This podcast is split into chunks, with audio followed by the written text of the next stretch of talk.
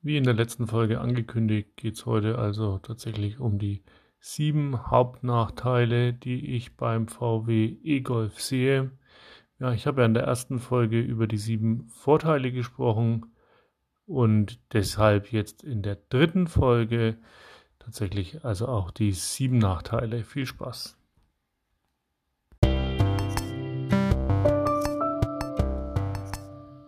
Und herzlich willkommen zu Carstens E-Golf Podcast. In diesem Podcast will ich euch von meinen Erfahrungen mit meinem gebrauchten E-Golf erzählen, wie er sich im Alltag fährt, wie ich damit zurechtkomme, welche Probleme das das Fahrzeug macht und wie es überhaupt dazu gekommen ist, dass ich bei einem gebrauchten E-Golf gelandet bin. Ich freue mich, wenn ihr zuhört. Viel Spaß!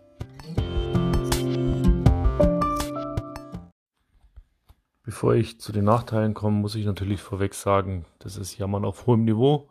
Und ich habe das gewusst und habe es mir genauso ausgesucht. Aber wenn ihr E-Autos mit anderen E-Autos vergleichen wollt, dann ist es vielleicht doch sinnvoll, zumindest meine Einschätzung zu hören. Und insofern komme ich jetzt zu Nachteil 1. Nachteil 1 ist definitiv der Akku. Natürlich ist der Akku des VW Golfs nicht komplett unten in diesem Skateboard-Design verbaut. Das können wirklich nur die aktuellen Autos, also wie der ID3, ID4 oder der Tesla oder jetzt der kommende Hyundai 5. Aber die ganzen älteren Fahrzeuge, die auch noch aktuell auf dem Markt sind, wie zum Beispiel der Opel Corsa oder ähm, der Hyundai Kona, haben alle den Akku so verbaut, nämlich unter den Sitzbänken und irgendwo im Unterboden verstaut. Das führt dazu, dass die Reichweite nicht so extrem hoch ist, weil eben nicht der komplette Unterboden zur Verfügung steht. Genau, deshalb die Reichweite des E-Golfs ist mit 35 kW in der Version ab 2017 angegeben. Das ist schon okay. Das reicht auch für das Pendeln und es reicht auch für Wochenendausflüge. Aber 15 Kilowatt mehr wären schön, also eine 50 Kilowatt Batterie, so wie es vielleicht der Corsa hat, damit man äh, dann doch noch flexibler ist von der Reichweite. Die, der Akku ist zudem nicht passiv beheizt, nee, nicht aktiv beheizt oder aktiv gekühlt, nicht mal passiv, so muss man das sagen, genau, sondern der ist einfach der Temperatur so ausgesetzt, wie die Außentemperatur ist. Das funktioniert einwandfrei, weil die Zellchemie noch so ist, dass das geht. Ähm, hat aber schon den Nachteil, dass die Batterie bei besonders hohen Temperaturen schneller altern kann und bei besonders niedrigeren Temperaturen nicht so schnell lädt beziehungsweise auch nicht so viel Leistung abgibt. Allerdings führt es dazu, dass das Auto extrem sparsam ist. Also VW gibt ja diesen WLTP-Verbrauch mit 12,5 oder irgendwas an, was extrem wenig ist. Ja, das ist meiner Meinung nach auch nicht zu schaffen. Aber äh, bei schönem Wetter, Temperaturen wie heute, 20 Grad, man braucht keine Heizung, dann schafft man das eben durchaus. Und ähm, würde das Auto erst den Akku beheizen oder kühlen, so wie das eben beim ID3 der Fall ist, würde schon mal viel Strom genau in diese Temperierung fließen. Insofern, ja, es ist ein Nachteil von der Ladegeschwindigkeit her, von der äh, Energieabgabe her, von der Größe des Akkus her, aber für mich zumindest nicht so schlimm. Und ein letzter Punkt zum Akku, der äh, mit Sicherheit auch ein Nachteil ist, ist natürlich aufgrund der Bauweise, dass der Akku nicht besonders schnell lädt. Das heißt, ähm, ihr könnt zwar an eine 50 kW Schnellladesäule fahren und kriegt dann vielleicht auch so um die 35 kW. Das ist gut, um von 10 auf 80 Prozent in einer halben, dreiviertel Stunde aufzuladen. Aber aktuelle Autos schaffen das natürlich deutlich schneller. insofern natürlich ein Nachteil des eher älteren Autos, wo ihr euch überlegen müsst, wie oft braucht ihr zum Beispiel so eine Schnellladung, wie sehr fällt es für euch ins Gewicht. Das waren jetzt mal für mich die wichtigsten Punkte zum Akku. Ich komme jetzt zum nächsten Punkt. Der nächste Punkt ist relativ kurz und schmerzlos und lässt sich eigentlich auch nicht ändern. Und das ist die Größe des Kofferraums. Es gibt bisher noch keinen elektrischen Kombi auf dem Markt. Wenn es den E-Golf als Kombi gäbe, hätte ich den vielleicht gefahren. Also ich hatte vorher einen Skoda Fabia, ist natürlich eine Kategorie kleiner, aber das war ein Kombi und da war der Kofferraum natürlich wesentlich größer. Das heißt, in Relation gesehen zu ähm, einem, einem Skoda Citigo oder zu, einem, zu einer Renault Zoe ist der Kofferraum des Golfs groß. Ja, also ist, der ist genauso groß wie bei einem nicht Elektro-Golf, also wie bei einem Diesel-Golf oder Benziner-Golf auch. Ähm, das heißt, man kriegt auch einen Hund rein, aber nur einen mittelgroßen Hund und dann passen auch nicht alle Hundeboxen. Also dazu mache ich schon nochmal einen extra Beitrag, um euch die Hundebox zu beschreiben, für den, den das interessant ist.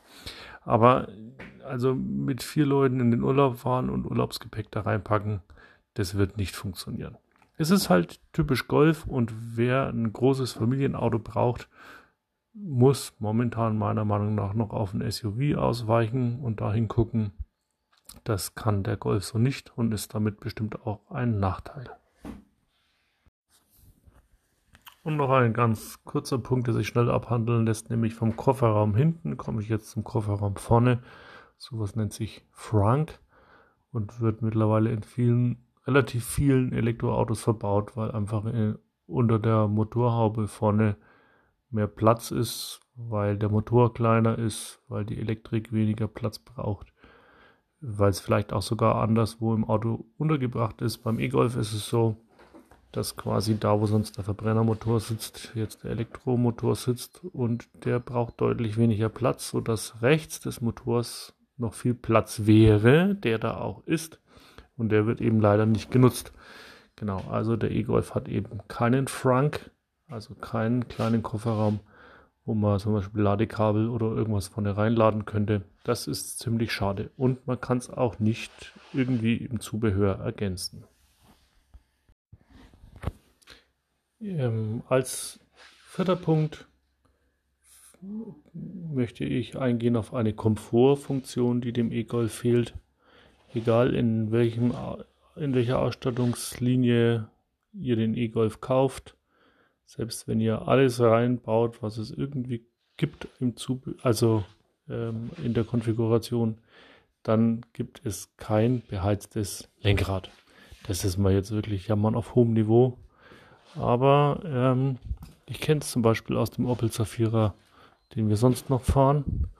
Und im Winter ist es ziemlich schick, gerade vielleicht bei einem Elektroauto, wo man eh mit der Heizung ein bisschen sparsam ist. Dann könnte man eben zusätzlich zur Sitzheizung die Lenkradheizung anmachen und könnte vielleicht auch bei der Heizung dann eben ein bisschen sparen. Aber es ist eben nicht möglich, weil es gibt es definitiv nicht. Man kann irgendwie basteln und aus anderen VW-Modellen das Lenkrad umbasteln und so weiter. Aber das ist, finde ich, keine vernünftige Lösung. Also, wer auf so ein Komfortmerkmal Wert legt, sollte sich keinen E-Golf zulegen. Ab ID3 gibt es dann. Fünftens ist auch kurz und knapp, aber kaufentscheidend anders als das Lenkrad, wo man darüber diskutieren kann, ob man sowas wirklich braucht oder nicht, ist es bei dem Punkt auf alle Fälle so, dass wenn ihr das braucht, ist der E-Golf nichts für euch. Und zwar rede ich von der Anhängerkupplung. Ja. An den E-Golf darf offiziell keine Anhängerkupplung montiert werden. Es gibt beim Zubehör irgendwie eine.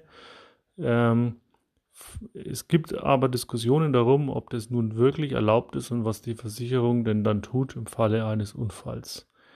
Die meisten verzichten deswegen darauf, eine Anhängerkupplung an den E-Golf hinzubauen, obwohl die Vorrüstungsmöglichkeiten gegeben wären. Vermutlich hat es einfach was damit zu tun, dass bei einem Auffahrunfall dann diese, e die, diese äh, Anhängerkupplungshalterung in die Batterien äh, eindringen könnte, die ja auch unter dem Fahrzeug verbaut sind. Trotzdem ist es so, es gibt keine Anhängerkupplung für den E-Golf und wenn ihr eine Anhängerkupplung braucht, sei es um Fahrräder zu transportieren, die kann man auch aufs Dach tun, aber bequemer wäre natürlich hinten, geht nicht. Und auch sowas wie so einen kleinen Anhänger, 750 Kilo, für Heckenschnitt, Gartenabfälle, was auch immer, äh, kann der E-Golf nicht verwendet werden. Das heißt, falls ihr ein Auto mit Anhängerkupplung braucht, scheidet der E-Golf definitiv aus. Auch noch ein kleiner Punkt, das ähm, eher so eine praktische Geschichte ist. Die Ladedose für den E-Golf befindet sich ja an der rechten, also an der Beifahrerseite des Autos. Und ähm, wenn die Ladedose offen ist, was sie sein muss, um das Fahrzeug zum Beispiel an der Wallbox anzustöpseln, dann äh, klappt der Deckel seitlich auf, also nicht nach oben, was dazu führt, wenn es zum Beispiel schneit oder regnet, dass da Schnee oder Feuchtigkeit in dem Bereich eindringt. Der dringt nicht in den Stecker ein, das ist überhaupt kein Problem. Also ladetechnisch hat es keinerlei Nachteil, aber im Winter, wenn es friert, kann es eben sein, dass die Feuchtigkeit, die da drin ist, euch die Ladeklappe zufriert oder dass so viel Eis und Schnee in dem Gelenk dieser Ladeklappe ist oder in dieser Umrandung der Ladeklappe ist, wo das genau reinpasst, dass die Ladeklappe nicht zugeht. Insofern im Winter kann leider die Ladeklappe einfrieren. Ja, ist blöd. Wenn man es weiß, kann man sich einen Scheibenenteiser zum Beispiel äh, ins Auto tun. Muss man aber wissen, passiert aber allen Fahrzeugen, die seitlich so eine Ladeklappe haben, die auch zur Seite aufgeht. Wenn man sie vielleicht nach oben hätte öffnen lassen, dann ähm, wäre das nicht der Fall. Aber da hat VW einfach die bestehende Technik vom Verbrennerfahrzeug übernommen. Also ein Nachteil an der Stelle. Jetzt komme ich schon zum letzten Punkt, zu Punkt 7 der Nachteile. Und das ist dieses äh, Infotainment-System, was im E-Golf verbaut ist. Das ist ziemlich toll, das hat ein riesen Display, das ist alles richtig. Aber es ist schon auch so, dass ähm, es manchmal sich aufhängt, dass manchmal der Kontakt zur App abbricht wobei das bei meinem Fahrzeug eher selten ist, aber es kommt eben doch vor. Und ähm, dass auch, obwohl das Gerät ja nagelneu ist, also Baujahr 2020, noch keine Wireless-Verbindung zum zu Android Auto verfügbar ist. Also ja, natürlich lässt sich das äh, Telefon, das Smartphone kontaktlos mit dem Autoradio verbinden, sodass man es als Freisprechanlage verwenden kann. Aber es ist eben nicht möglich, zum Beispiel Google Maps oder äh, A Better Route Planner kabellos zu starten. Dann sind äh, von Seiten VW zwei verschiedene Pakete dazu im Angebot, nämlich einmal ähm, so ein, so ein Basispaket, das einem ermöglicht, äh, dass man zum Beispiel Zeiten programmiert für die Abfahrt, wann das Auto geladen sein soll und so weiter. Die funktioniert bei mir tadellos. Die ist auch sehr sinnvoll und nützlich. Und dann gibt es noch eine andere App, die heißt Guide und Inform, glaube ich. Und da könnte man dann irgendwelche Point of Interests reinladen und äh, auf irgendwelche Online-Inhalte zugreifen. Die funktioniert meiner Meinung nach, also sie funktioniert, aber sie bringt keinen Mehrwert. Also die braucht man meiner Meinung nach nicht. Das sollte VW eigentlich schon nochmal nachbessern, gerade wenn es auch um sowas geht wie eine, eine Routenplanung mit Ladestops. Das kann der Golf zum Beispiel auch nicht, sondern der Golf kann eine Route planen und wo man lädt, muss man dann eigentlich ähm, auf dem Smartphone äh, selber konfigurieren oder selber planen auf irgendeiner Karte. Also man sieht dann zwar, dass da eine Ladestation am Weg ist, aber der Golf plant nicht automatisch diese Ladestops mit ein. Und auch, was man vielleicht so aus den Ladevideos von Tesla kennt, dass da Netflix läuft und solche Geschichten.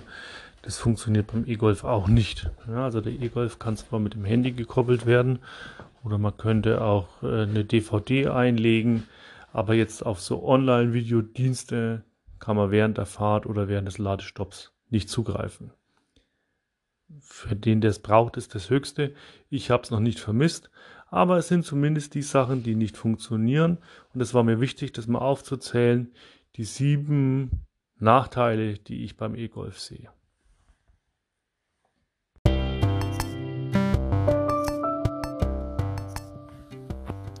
Danke euch ganz herzlich fürs Zuhören. Das war also Folge 3 mit den sieben Nachteilen, die ich beim VW E-Golf sehe und für mich erkenne.